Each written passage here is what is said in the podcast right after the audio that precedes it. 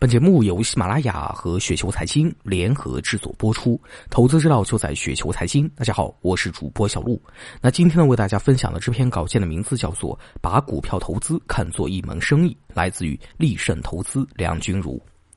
想清楚一些最基本的道理，投资就会变得简单。相对于市场外的股权交易，股票的估值更困难，股价波动使短期股价成为购买者的关注点。投资主体被抛之脑后，资本市场对企业价值的放大作用、利润最大化和市场先生的喜怒无常，使投资者被迷惑。股票投资很容易脱离现实，实实在在的企业交易被虚幻成纯粹的数字游戏，股市变成博弈的赌场。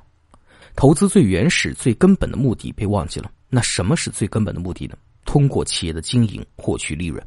如果能够把股票投资看成生意，忽略股票市场的存在，排除股价波动的干扰，从实业的角度去审视企业，一切突然会变得豁然开朗。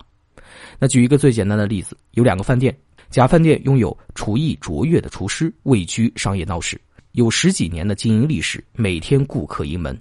若投资一百万元，每年可获得分红二十万元。那简化计算呢，相当于净资产收益率 ROE 呢为百分之二十。这么好的回报，上哪去找呢？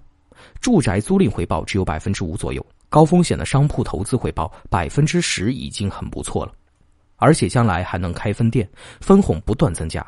以饭店厨师手艺平凡，地处偏僻，生意冷清，盈利微薄，甚至有时还亏损。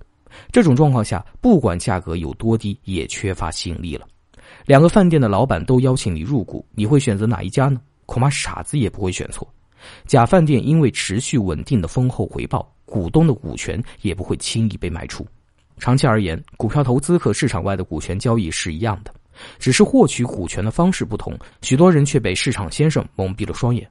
想清楚这一点，就不会整天在不同的股票之间跳来跳去，或者追逐概念股、投机股的短期炒作，而是会选择最优秀的企业长期持有。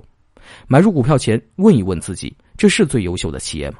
如果这家企业没有上市，而仅仅是让我参股，我愿意投资吗？如果有能力，我愿意买下整个公司吗？若答案是否定的，请放弃这只股票。当你在买入和持有感到困惑的时候，以生意的角度多想想，会清晰很多。